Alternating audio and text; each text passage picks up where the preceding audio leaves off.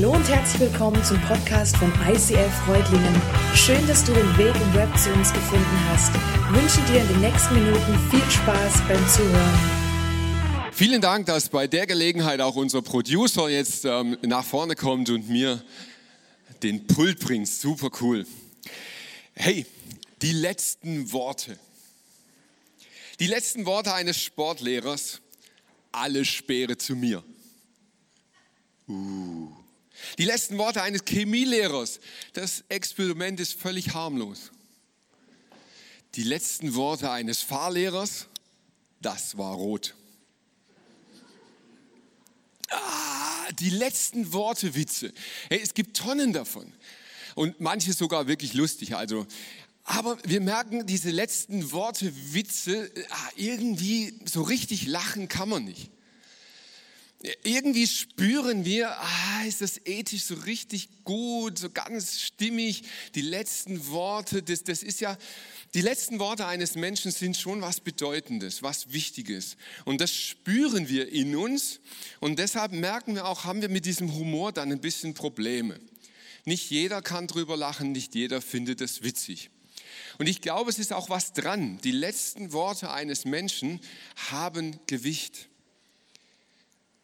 sofern er steuern kann, sofern er das ganz bewusst machen kann. Ich weiß nicht, ob du weißt, was die letzten Worte von Jesus waren. Sind ja weltberühmt geworden. Die letzten Worte Jesus, Heal the world, making a better play. Nee, das war gar nicht Jesus, das war Michael Jackson. Aber wir denken so oft, gell? so, hey, geht raus, macht eine bessere Welt, sorgt dafür, dass es gut kommt auf dieser Welt. Das sind meine letzten Worte an euch. Hm. War es nicht? Feiert Gottesdienste. Feiert Riesengottesdienste mit möglichst vielen Leuten und wenn es sein muss, online. War es auch nicht. Baut Kirchen, baut Gebäude, wenn möglich aus Holz, das ist ein kleiner Insider. War es auch nicht. Was waren die letzten Worte von Jesus? Geht und macht Jünger. Oh, bisschen steil, oder? Geht und macht Jünger. Die letzten Worte Jesus. Und eigentlich gar, es war ein bisschen mehr, ein paar Sätze mehr drumherum. Ganz genau genommen war die Situation, Jesus hatte seine Jünger nochmal versammelt, er hat sie um sich rum und er hat es schon angekündigt. Er sagte, hey, das, das wird so, wird der letzte Moment werden, ich werde euch nochmal was mit auf den Weg geben. Und Jesus trat auf sie zu und sagte, mir ist alle Macht im Himmel und auf der Erde gegeben. Jetzt mal ganz ehrlich. Stell dir mal vor, Montagmorgen, dein Chef, dein Prof, dein Lehrer, hält eine Versammlung, tritt auf, stellt sich vor dich hin und sagt, mir ist gegeben alle Macht im Himmel und auf Erden. Hat er es noch alle? Also ganz ehrlich, wenn dein Chef so auftreten wird, ich denke, entweder erklärst du ihn sofort für dumm oder aber die andere Alternative, du glaubst ihm. Und ganz ehrlich, wenn du das glaubst, dann solltest du gut zuhören. Weil ganz ehrlich, wenn mir jemand sagt, mir ist alle Macht gegeben, alle, im Himmel und auf Erden, dem würde ich gut zuhören. Genauso tritt Jesus auf und sagt, weil das so ist, weil ich alle Macht habe, weil sie mir gegeben wurde, darum geht ihr zu allen Völkern und macht die Menschen zu meinen Jüngern tauft sie auf den Namen des Vaters, des Sohnes, Heiligen Geistes und lehrt sie, alles zu befolgen, was ich euch geboten habe. Und seid gewiss, ich bin jeden Tag bei euch bis zum Ende der Welt. Jünger machen. Mal ganz ehrlich, das ist so ein komisches Wort, oder? Jünger machen, das ist doch was für Gurus. Also ich bin ein alter Sack, als ich ganz klein und jung, also klein war ich nie, aber jung war, da gab es Bhagwan. Das war so eine ganz komische Sekte. Und, und der trat auf in so seltsamen Gewänder und so komischen Latschen. Der hat Jünger gemacht. Und so vielleicht, so irgendwie so ganz abgespacede Pastoren von, von komischen Freikirchen oder so, die machen vielleicht Jünger. Aber Jünger machen? Du und ich, wir? Vielleicht ist das was Komisches, wo wir so gar nichts mit anfangen können? Die allererste Aussage in unserer neuen Serie ist vielleicht die wichtigste von allem. Jüngerschaft betrifft jeden. Ich erlebe unendlich viele Diskussionen über Kirche. Wie sollte Kirche sein? Modern, klassisch, traditionell, liberal, konservativ, laut, leise. Wie sollte Kirche sein? Ganz ehrlich, diese Fragen, so spannend sie sind, ich glaube manchmal für die Leute, die nicht in Kirche gehen, sind sie nicht relevant. Die haben eine ganz andere Frage. Die Frage, die sie stellen, ist, was erwartet mich, wenn ich in diese Kirche gehe? Was erwartet mich, wenn ich sonntags hier ins ICF reinlatsche? Was erwartet mich, wenn ich einen Stream anmache? Was erwartet mich in dieser Kirche? Und ganz ehrlich, komischerweise driften die Antworten mega weit auseinander. Meiner Meinung nach müsste in jeder christlichen Kirche die Antwort genau dieselbe sein. Du darfst erwarten, dass du in dieser Kirche zu einem Jünger Jesu gemacht wirst. Mhm. Ich werde zu einem Jünger gemacht. Es gibt ganz komische Diskussionen rund um dieses Jüngermachen. Ist das Manipulation? Werde ich da irgendwo hinbewegt, wo ich gar nicht sein will? Und ich finde es eine spannende Frage. Wir haben diese Woche im Staff auch darüber diskutiert und wir sind irgendwann an so einen Punkt gekommen, ja, manipuliert werden wir im Leben eigentlich immer. Wenn man ganz ehrlich ist, das Leben besteht aus Manipulation. Die Frage ist, manipuliert es mich zu etwas Gutem, was mich befreit, was gut für mein Leben ist, oder manipuliert es mich in eine Abhängigkeit hinein, die mein Leben zerstört? Jünger sein hat was damit zu tun. Fällt es das nicht schwer? Sollten wir da nicht ein bisschen niederschwelliger einsteigen? So nach dem Motto, hey, also wenn jetzt jemand hier das erste Mal zur Tür reinkommt, dann will ich ihm doch nicht gleich an den Kopf sagen, hey, du, ich mach dich zum Jünger. Naja, jetzt komm erst mal an, hör mal zu, fühl dich wohl Die letzten Worte Jesu waren ein Befehl. Sie waren keine Bitte. Sie waren kein Vorschlag. Jesus hat es zum Befehl gemacht. Und wir möchten als Kirche diesen Befehl, den Jesus uns gegeben hat, ernst nehmen. Wir haben ein Vision Statement. Das, was uns im zentralen Punkt unserer Kirche am wichtigsten ist. Und das heißt, als Kirche ist es unsere Leidenschaft, dass Menschen Jesus Christus ähnlicher werden, furchtlos leben und ihr Umfeld positiv beeinflussen. Das ist es, wie wir diesen Befehl verstehen und umsetzen möchten. Genau das meint Jüngerschaft. Jesus ähnlicher werden. Aber ganz ehrlich, das passiert nicht von 0 auf 100. So bam und schon bist du es. Jüngerschaft ist ein Prozess. Mir gefällt diese Grafik unserer Serie mega gut. Vielleicht ist sie dir schon aufgefallen. Wir haben darüber diskutiert, so was dieses Bild sagt. Und ich bin jetzt ein Mensch, ich interpretiere sehr viele Dinge hinein. Und ich habe gesagt, hey, ich finde das Monster geil. Weil es ist eine dunkle Welt und es geht ein Licht auf in dieser Welt, im Zentrum dieses Bildes. Da, da scheint ein Licht hinein. Und jetzt entsteht etwas. Und das Tolle daran, und das spricht mich so an, ist, Jüngerschaft ist nicht ein Haus, boom, das steht sofort komplett da. Nein, es entsteht ein Gerüst. Es gibt Grundpfeiler, es, es gibt solche, solche Gerüstteile und dann entsteht nach und nach so eine tragende Wand und dann vielleicht eine nicht tragende, eine Ergänzungswand und irgendwann dann mal so das Interieur von so einem Haus. Dieses Schritt für Schritt gehen, das nennen wir im ICF Next Step. Weil der nächste Schritt in deinem Leben, das ist immer der wichtigste. Der nächste Schritt, der auf dich zukommt. Und wir glauben, dass das Leben sich in fünf Lebensbereiche aufteilt.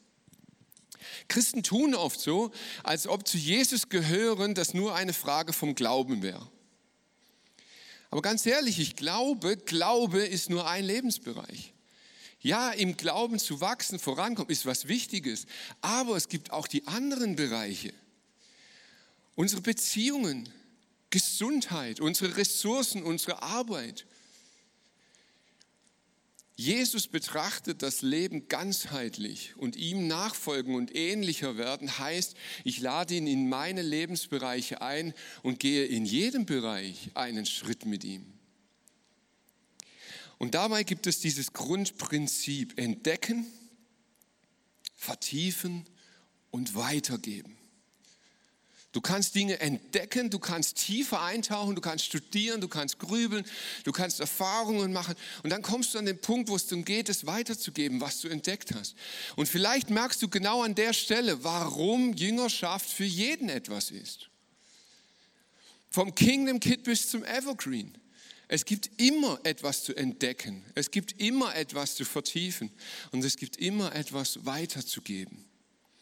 Jesus ähnlicher zu werden, setzt einen Segen in deinem Leben frei. Und es macht dein Leben stabil. Ey! Deutschland ist stabil, Junge. Ey! Deutschland ist stabil, Junge. Ey! Jawohl. Super, oder? Deutschland ist stabil. Ist es so? Ist Deutschland stabil? Wir haben eine relativ stabile Arbeitslosenquote. Wenn du mal schaust, so die letzten Jahre, 5, 6 Prozent, irgendwie so bewegen wir uns. Und von diesen 5 Prozent oder 6 gibt es dann auch noch einige, die sind gerade dabei, sich umzumelden. Und dann gibt es einige, die haben gar keine Lust zu arbeiten. Und im Prinzip haben wir doch da eine super Situation. Ist echt stabil. Ist es so? Wisst ihr, wie viele Arbeitslose in Deutschland nicht freiwillig arbeitslos sind? Wisst ihr, wie viele Menschen es in Deutschland gibt, die zwar auf dem Papier nicht mehr als arbeitslos gelten, aber so einen geringen Job haben, so eine schlechte Bezahlung haben, dass sie mit dem, was reinkommt, niemals auskommen? Und wenn du einen Mensch kennenlernst, der nach vielen Jahren guten Jobs arbeiten, sich anstrengen, aus den unterschiedlichsten Gründen auf einmal seinen Job verliert, der würde zu dir nicht sagen, Deutschland ist stabil. Ey! Deutschland ist stabil, Junge. Ey! Deutschland ist stabil, Junge. Ey! Klar ist Deutschland stabil. Hey, wir haben ein mega gutes Gesundheitssystem.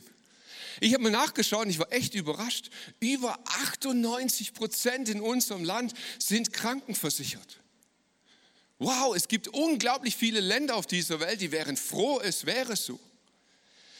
Wir haben ein super gutes medizinisches Netz in Deutschland. Ich habe gelesen, war auch erstaunt, es ist gesetzlich verankert. In ganz Deutschland muss innerhalb von 12 bis maximal 15 Minuten ein Krankenwagen bei dir sein. Und das sogar auf der Alp oben. Hey, es ist mega, wie wir ausgestattet sind mit Fachärzten, mit Möglichkeiten, medizinisch versorgt zu werden. Eine richtig stabile Lage. Aber wisst ihr, wie viele Menschen in unserem Land diese ihnen verschriebene Medizin nicht bezahlen können? Wisst ihr, wie viele Menschen in unserem Land dieses Gesundheitssystem nicht mehr kapieren? Wisst ihr, wie viele ältere Menschen den Gang zum Arzt nicht antreten, weil es ihnen zu schwierig, zu kompliziert ist? Wie viele Menschen nicht in ein Krankenhaus gehen, weil sie vor diesem Riesenkasten mit diesem ganz vielen fremden Zeug drin einfach Angst haben? Diese Leute würden nicht sagen, Deutschland ist stabil. Ey! Deutschland ist stabil, Junge. Ey! Deutschland ist stabil, Junge. Ey! Beides Bundestagswahl. Cool, nächsten Sonntag ist es soweit, du kannst äh, wählen gehen und wir haben in Deutschland ein stabiles Parteiensystem. Wir haben die unterschiedlichsten Parteien, die haben ganz verschiedene Positionen, man kann sich kundmachen, man kann verschiedene Dinge wählen. Und wisst ihr was, ich finde es Hammer, auch wenn viele Leute momentan in, in, in Social Media und so anderes behaupten, du kannst in Deutschland deine Meinung sagen. Du kannst sagen, Frau Merkel, was Sie machen, finde ich nicht gut. Da gehst du nicht in den Knast. Da kommt nicht irgendwie die Polizei und nimmt dich mit. Du darfst dich äußern. Du kannst unsere Politiker direkt kontaktieren.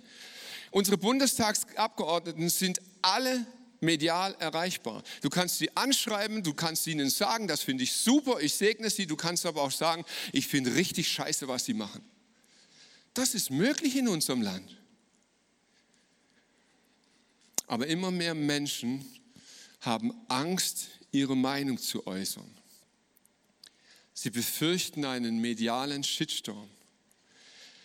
Immer mehr Menschen in unserem Land haben Angst, wenn sie sich positionieren zu dem, was sie sind, was sie glauben, wo sie herkommen, dass sie nicht mehr sicher sind. Letzte Woche, vielleicht, ich weiß es nicht genau, gerade eben noch vereitelt, ein Anschlag in Hagen auf die Synagoge. Antisemitismus ist ein Thema in unserem Land. In unserem Land, mit unserer Geschichte. Aber es ist ein Thema. Flüchtlinge trauen sich nicht, ihre Unterkünfte zu verlassen, weil sie nicht wissen, was sie draußen erwartet. Und wenn du mit diesen Menschen redest, sie würden alles Mögliche sagen, aber ganz bestimmt nicht, dass dieses Land stabil ist. Und ich glaube, das, was uns in den letzten 18 Monaten eigentlich am meisten erschüttert hat in unserem Land, ist, dass fast alle zu dieser Erkenntnis gekommen sind, das Leben ist nicht stabil, Junge. Das, was du für stabil hältst, kann ganz schnell zusammenbrechen. Und wenn wir ehrlich sind und ehrlich vor uns, vor uns selbst werden, dann merken wir, dass es uns Christen da auch nicht so viel anders geht. Wir haben uns ein frommes Lebenshaus aufgebaut. Wir führen ein christliches Leben, wir gehen in Gottesdienste, wir glauben, wir führen ein anständiges Leben, wir spenden was, wir setzen uns ein, wir sind vielleicht Mitarbeiter. Und irgendwie ist so dieses, dieses christliche Setting richtig etabliert in unserem Leben. Doch auf einmal kommt eine Diagnose. Krebs. Vielleicht gehst du zu deinem Arbeitgeber und der schaut sich an und er sagt, oh, wir können uns wirklich nicht vorstellen ohne sie, aber wir probieren es trotzdem. Habe ich so erlebt. Vielleicht kommt dein Partner aus dem Nichts auf dich zu und sagt, hey, ich habe einen anderen oder eine andere. Dinge passieren in unserem Leben und wir merken, wow, auf einmal rüttelt und schüttelt und dieses Lebenshaus, das wir uns aufgebaut haben, das wird mega in Frage gestellt. Was ist dann? Wie bist du selber ganz persönlich auf die Lebensstürme vorbereitet? Jesus erzählt mal eine Geschichte den umstehenden Menschen. Und dabei sagt er, hey, darum gleicht jeder, der meine Worte hört und danach handelt, einem klugen Mann, der sein Haus auf felsigen Grund baut. Wenn dann ein Wolkenbruch niedergeht, und das kennen wir, glaube ich, ganz gut mittlerweile, und die Wassermassen heranfluten, und wenn der Sturm tobt und mit voller Wucht über das Haus hereinbricht, stürzt es nicht ein es ist auf felsigen Grund gebaut. Jeder aber, der meine Worte hört und nicht danach handelt, gleicht einem törichten Mann, der sein Haus auf sandigen Boden baut. Wenn dann ein Wolkenbruch niedergeht und die Wassermassen heranfluten und der Sturm tobt und mit voller Wucht übers Haus hereinbricht, stürzt es ein und wird völlig zerstört. Ich glaube, es gibt in unserem Land eine ganz, ganz seltsame Form von christlichem Glauben. In manchen Büchern, in manchen Predigten, auf manchen Konferenzen hast du es vielleicht gehört. Es wurde dir gepredigt, hey, wenn du dein Leben Jesus anvertraust, Gott hat einen guten Plan für dein Leben und dann kommt es einfach gut. Und dann bist du mit Gott unterwegs und dann kommt es gut und dann wird es gut und dann musst du vielleicht mal ein bisschen warten, aber am Ende ist es immer gut. Weil Gott gut ist, wird es auch in deinem Leben gut sein. Aber Jesus hält Erschütterungen in unserem Leben nicht nur für möglich. Wir werden sogar explizit darauf hingewiesen. Es gibt eine ganz, ganz spannende Bibelstelle im Hebräer, da heißt es noch einmal. Und das bedeutet, dass bei dieser Erschütterung die ganze geschaffene Welt vergeht. Bleiben wird nur das, was nicht erschüttert werden kann. Die Bibel bereitet uns darauf vor. Die sagt, hey, rechne damit. In deinem Leben werden Erschütterungen kommen. Und zwar alles wird erschüttert. Alles. Außer dem, was nicht erschüttert werden kann. Und jetzt kannst du selber mal kurz überlegen, was kann erschüttert werden? Meine Gesundheit? Wow, ja. Meine Beziehung? Ja. Mein Job? Mein Geld? Mein Auto? Ja. All das kann erschüttert werden. Und Gott lässt Erschütterungen zu. Und ich habe das Gefühl, es gibt so zwei Kategorien von Erschütterungen im Leben. Die eine Kategorie, das sind Erschütterungen, die werden wir nie einordnen können. Nie. Und es wird auch keine fromme Erklärung kommen. Es wird in deinem Leben schüttern und tun und machen und du wirst daneben stehen und wirst denken, oh my goodness, was passiert da? Und in fünf Jahren und in zehn Jahren wirst du dastehen und sagen, ich habe es überlebt, aber ich habe es immer noch nicht verstanden. Und möglicherweise wirst du am Sterbebett irgendwann sagen, weißt du was? Ich habe es bis heute nicht kapiert. Und dann gibt es diese andere Art von Erschütterung, deren Sinn wir verstehen. Manchmal gibt es das, dass wir so im Nachhinein erkennen können, oh, der Moment, als diese Beziehung zerbrach, das war, als ob es mir das Herz zerrissen hat. Und ich verstehe es nicht, aber fünf Jahre später sagst du vielleicht, wow, das war das Beste, was mir passieren konnte. Dass ich diesen Job nicht weiterhin gemacht habe dass ich nicht weiterhin in diesen Freundschaftskreisen unterwegs war oder was auch immer. Also diese Kategorie, wo du merkst, oh Gott ist groß und er hat es zugelassen und es dient mir. Und da gibt es eine so oft zitierte Bibelstelle im Römer 8.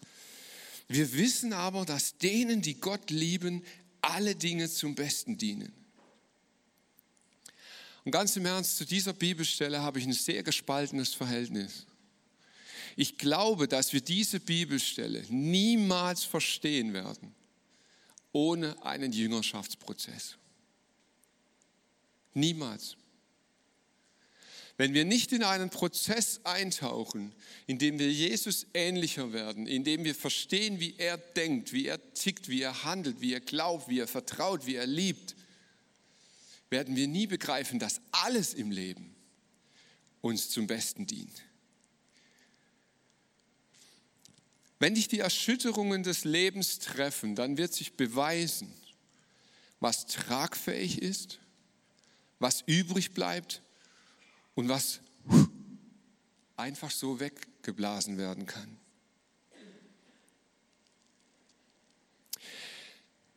Ich bin absoluter Realist. Ich bin kein Träumer. Ich bin kein weltfremder Mensch. Ich stehe mitten im Leben. Und wisst ihr, mein Leben hat schon so manche Erschütterung erlebt. Ich habe schon einige Male erfahren, dass wie aus dem Nichts heraus mir der Boden unter den Füßen weggezogen wurde und ich das Gefühl hatte, so, wow, jetzt bricht alles zusammen. Und dann stehst du da neben dem Scherbenhaufen, dann stehst du da in diesem Trümmerfeld und schaust auf dieses Trümmerfeld. Und jetzt gibt es zwei Möglichkeiten. Wie gehst du mit diesem Trümmer um? Du kannst anfangen, Gott in Frage zu stellen. Du kannst sagen, sag mal, Gott, liebst du mich wirklich? Kann es wirklich sein, dass ein Kind stirbt und du mich liebst? Kann es sein, dass mein Haus kaputt geht, dass ich einen Unfall erlebe, dass ich Krankheiten ertragen muss und du mich trotzdem liebst? Nee. Ich kann das nicht mehr glauben und du legst Gott ab. Und ganz ehrlich, ich, ich, ich habe Verständnis dafür. Ich kann es verstehen. Ich habe mit so vielen Menschen geredet, die kamen zu mir und haben gesagt, Mike, nachdem ich vor diesem Trümmerhaufen stand, konnte ich nicht mehr an einen guten Gott glauben. Und das verstehe ich. Aber es gibt auch noch eine zweite Variante, wie man mit so einem Trümmerhaufen umgehen kann.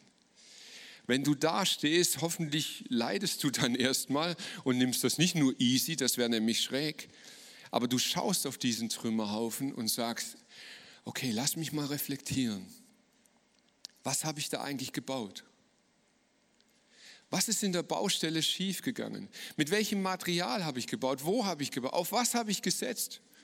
Und du fängst an, nochmal nachzudenken und zu sagen, hey, ist, ist mit der Baustelle alles in Ordnung gewesen? Ich verstehe Gott zwar nicht, aber ich fange jetzt gar nicht an, Gott in Zweifel zu ziehen, sondern ich fange an, bei meiner Baustelle nachzudenken. Und dann trittst du ein in diesen Jüngerschaftsprozess. Und ganz ehrlich, ich weiß, da werde ich jetzt nicht nur Lob für bekommen. Ich bin zutiefst davon überzeugt, Jüngerschaft ist ein gemeinsamer Prozess.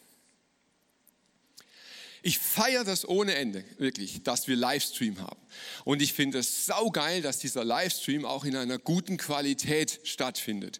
Ich finde es Hammer, was Leute hier investieren, sich reinlegen, dass das möglich ist und dass wir auch in dieser ganzen Corona-Zeit immer diese Chance und Möglichkeit hatten, Livestream anzugucken. Und du merkst, das läuft jetzt rhetorisch auf ein Aber raus. Ich glaube zutiefst, wenn du in deinem Leben an einen Punkt kommst, wo Kirche für dich Livestream schauen ist, über einen längeren Zeitraum und das deine Kirche wird, dann sage ich dir jetzt schon, ist dein Jüngerschaftsprozess beendet. Ich glaube, ein Jüngerschaftsprozess braucht Menschen um dich herum. Es braucht Menschen, die dir gut tun, die dich lieben, die dir auf den Sack gehen, die blöd sind, wo du dich fragst, hey, wenn der in die Kirche kommt, will ich dann auch noch dahin gehen? All das braucht es, um im Jüngerschaftsprozess zu bleiben. Denn Menschen um uns herum ist das, was Jüngerschaft letzten Endes lebendig macht. Und ich weiß, dass das theologisch wirklich ein schmaler Grad ist. Weil viele, viele Leute sagen, ja, in erster Linie ist das mal zwischen Jesus und mir. Und das stimmt irgendwie. Und doch glaube ich, dass es nicht ganz stimmt. Wir können ein lebendiges Glaubenshaus bauen oder fromme Sandburgen. Und auf den Punkt möchte ich noch ein ganz klein bisschen tiefer eingehen. Ich glaube mittlerweile, dass es auf YouTube, dass es im, im Büchersegment, in sehr namhaften Verlagen, unter sehr namhaften Autoren gibt es unfassbare Grütze.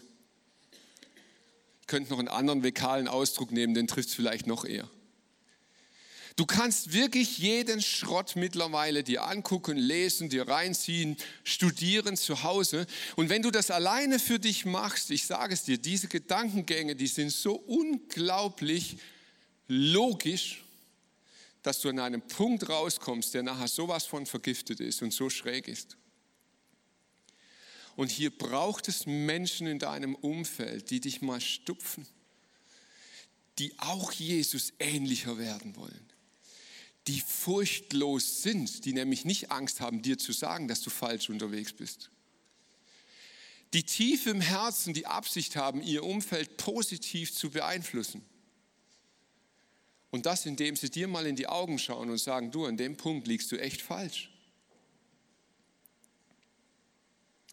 Darum gleicht jeder, der meine Worte hört und danach handelt, einem klugen Mann, der sein Haus auf felsigen Grund baut. Ich habe sehr, sehr viel über diesen Satz nachgedacht und ich glaube, dass da drin ein ganz tiefes Missverständnis ist. Und dieses Missverständnis hat unsere ländliche Region hier sehr geprägt. Wir leben ja in einer sehr pietistischen Region. Wir haben eine kirchliche Vergangenheit. Unser Boden, auf dem wir leben, ist sehr felsig. Ja, es, es gibt hier noch wirklich sehr viel geistlichen Boden, wo wir groß werden mit. Die allermeisten von uns werden in ihrer Kindheit irgendwie mal mit Gott in Berührung kommen. Sie gehen in eine Jungschar. Der CVDM macht sensationelle Kinder-Jugendarbeit, mega gut, was dort alles passiert. Und du wirst irgendwie konfrontiert mit diesem Gott. Das heißt, du bekommst etwas mit von diesem felsigen Boden. Jesus spricht davon, dass man auf Sand und auf Fels bauen kann. Und wir legen das aus, was Jesus sagt. Und dann ist uns ganz klar, hey, Sand, ja, also es geht ja um Werte, auf die unser Leben basiert.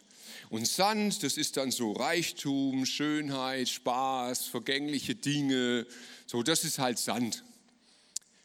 Und dann gibt es dieses Handfeste, das Felsige, das ist dann eher fromm und äh, Liebe in die Kirche gehen, spenden, Gutes tun, das ist so der felsige Grund.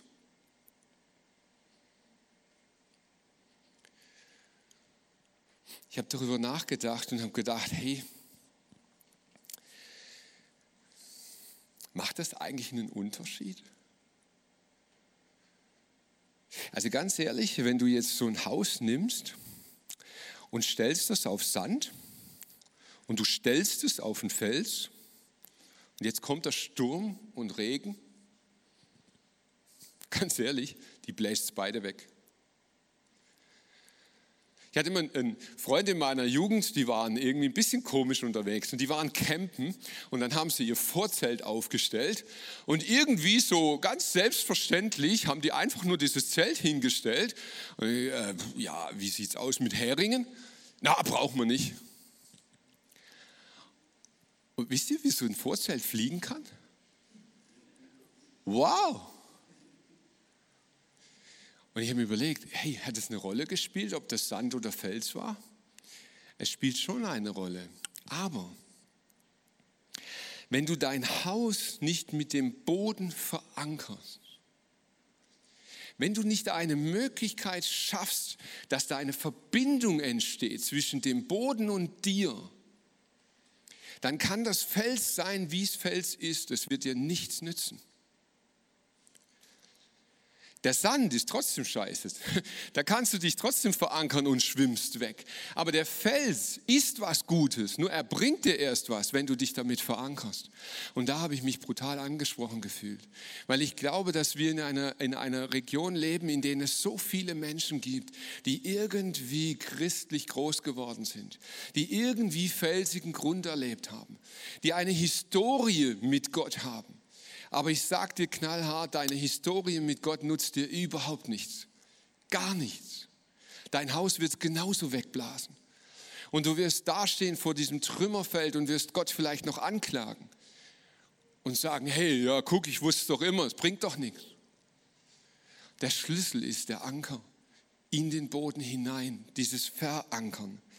Jesus sagt, ich bin der Weinstock, ihr seid die Reben. Wer in mir bleibt und ich in ihm, der bringt viel Frucht, denn ohne mich könnt ihr nichts tun. Viele von uns, und da kannst du dich auch mal selber prüfen, viele von uns wurden irgendwann in ihrem Leben mal gefragt, glaubst du an Gott? Und wir glauben allen Ernstes, dass die Antwort darauf das Entscheidende im Leben ist. In Jakobus 2, Vers 19 heißt es, du glaubst, dass es nur einen einzigen Gott gibt? Schön und gut, aber das glauben sogar die Dämonen und zittern vor Angst. Der Teufel glaubt, dass es Gott gibt. Das Entscheidende in deinem Leben ist nicht die Frage, glaubst du, dass es Gott gibt? Jesus schaut dich an und stellt dir eine Frage. Und das ist der Beginn von Jüngerschaft. Die Frage heißt, darf Jesus dein Herr sein? Darf Jesus dein Herr sein? Darf er derjenige sein, an den du dich krallst? Wo du deine Verankerung setzt, wo du sagst, hey, es geht gar nicht so sehr um Werte, um Äußeres, sondern wo hake ich mich ein, wo mache ich mich fest? Darf Jesus Christus derjenige sein, der deine Werte bestimmt? Darf er derjenige sein, der dein Leben auf den Kopf stellen darf, um zu prüfen, ob es stabil ist? Lässt du das zu? Bist du bereit, heute nochmal all diese Trümmer deines Lebens zu betrachten und zu sagen, Jesus, trotzdem bin ich in dir verankert?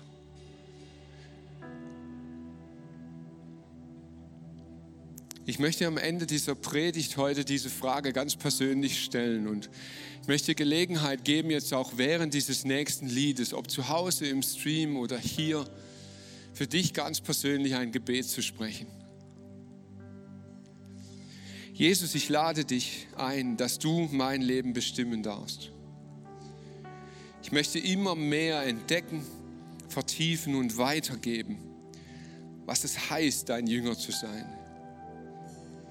Hilf mir, mich fest mit dir zu verbinden und lass mich erkennen, wo mein Leben auf Sand baut. Amen.